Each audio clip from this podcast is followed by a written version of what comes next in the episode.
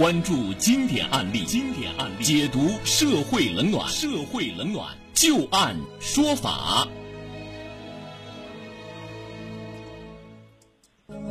好的，欢迎大家继续关注收听由志金和律师张玉柱为您带来的《旧案说法》。我们利用最后的一点时间和大家说一个抵押房产要看清这样的一个案子。王先生想买一套房子，几番寻找比较之后，他看中了刘女士手当中的一套二手房。经过协商，刘女士就以六百万元的价格将这一套二手房出售给了王先生。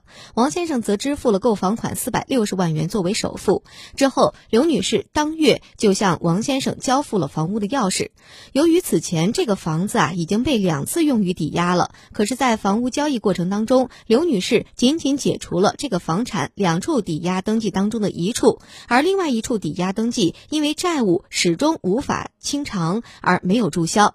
结果，抵押权人申请了强制执行，法院随后查封了涉案的房屋，最终导致刘女士迟迟没有能够将房屋向王先生过户。王先生最终无奈之下到法院起诉，要求对方。办理房屋过户手续，并且支付逾期过户违约金八十三万元。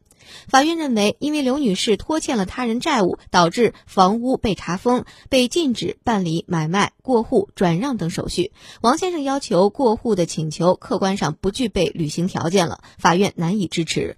同时，刘女士的违约行为导致了王先生没有能够取得产权证，应该承担违约责任。最终，法院判决结果就是，这刘女士要支付逾期过户违约金，一共是五十六万多元。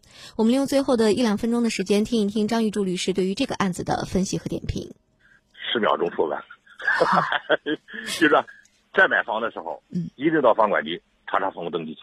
那由于时间的关系，我们今天就先探讨到这里了。就像张律师所说的这样，呃，尤其是买二手房的过程当中，像刘女士这房子抵押了两手了，像这个一定要查清。呃，张律师，像这种有抵押登记的这种，我去查的话，房管局都有。都可以查到房管局是吧？